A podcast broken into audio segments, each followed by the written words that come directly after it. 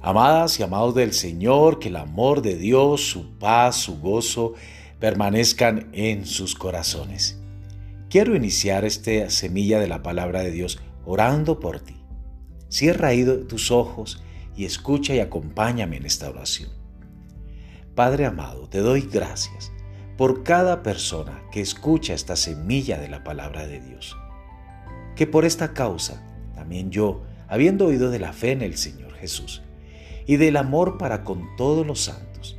Padre, no ceso de dar gracias por cada persona, cada oyente que escucha tu semilla de la palabra de Dios, haciendo memoria de cada uno de ellos en mis oraciones, para que el Dios de nuestro Señor Jesucristo, el Padre de Gloria, les dé espíritu de sabiduría y de revelación en el conocimiento de Jesús.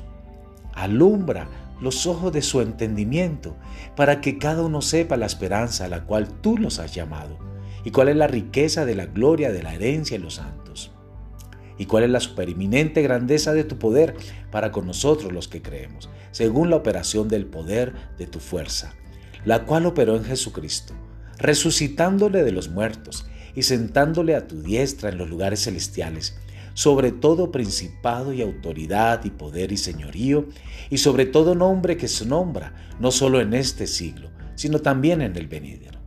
Y sometió todas las cosas bajo sus pies, y lo dio por cabeza sobre todas las cosas a nosotros, a la iglesia, la cual somos su cuerpo, la plenitud de aquel que todo lo llena en todo. Amén. La semilla de hoy se titula De creencia a convicción. Romanos capítulo 8, verso 37 nos dice, antes, en todas estas cosas somos más que vencedores por medio de aquel que nos amó.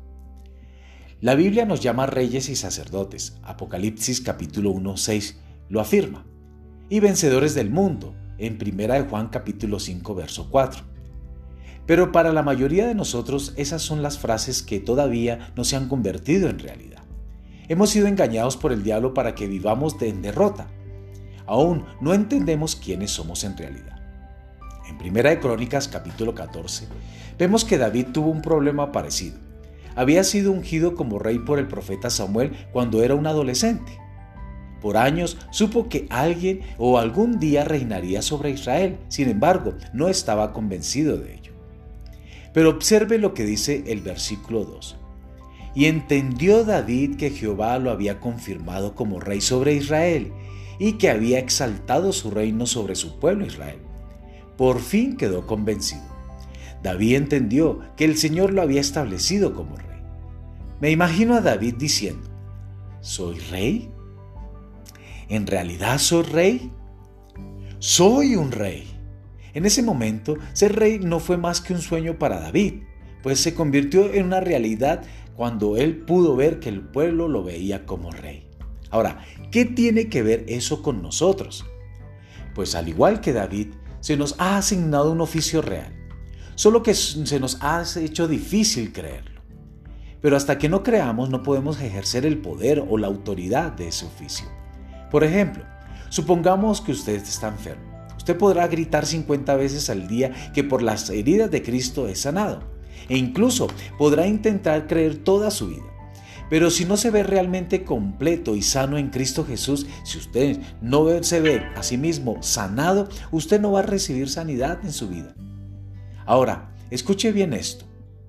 Al recibir la sanidad, no deje que el diablo le siga engañando. Permanezca firme en la palabra de Dios para que pueda pasar de creencia a convicción, a un verdadero convencimiento.